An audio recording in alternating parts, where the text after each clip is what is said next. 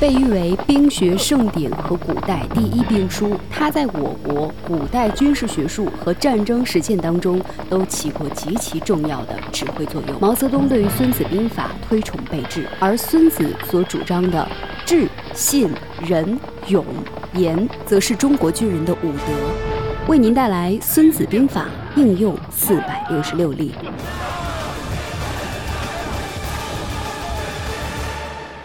我是佳丽，一个想要成为生活理想家的普通人。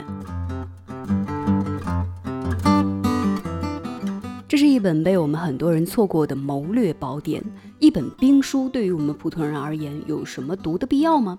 当然，都说商场如战场，人生即战场。用人之道，打法套路都是有一定相通之处的。而普通人在生活当中，只要要与人相处，想要达成某种目标，也一定要用到谋略。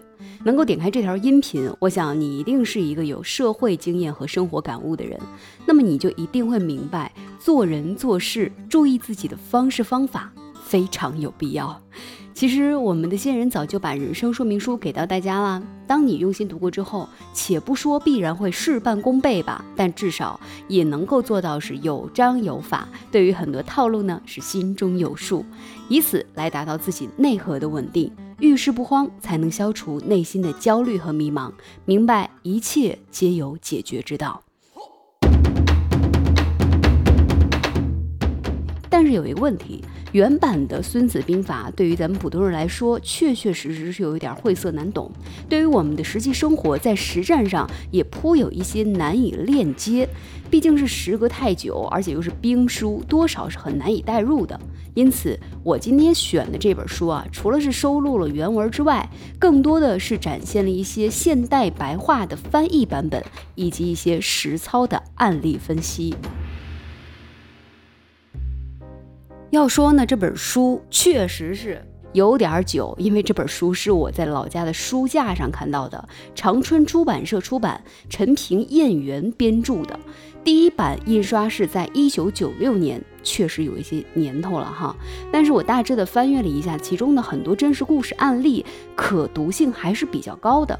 我会在读过之后呢，酌情选择其中我认为比较经典的，我觉得收获比较大的，或者是我觉得更加容易和大众的生活产生关联的那一部分，分享给大家。本系列的音频节目呢，我承诺不会收取任何的费用，只希望能够与君共勉，咱们一起进步。一起互相的督促一下哈，每天读点好好书，提升一下认知，好好生活，踏实做事儿。我的这个前言就到这儿。我是佳丽，理想很重要，愿你在前进的路上一帆风顺，一生无忧。咱们稍后见。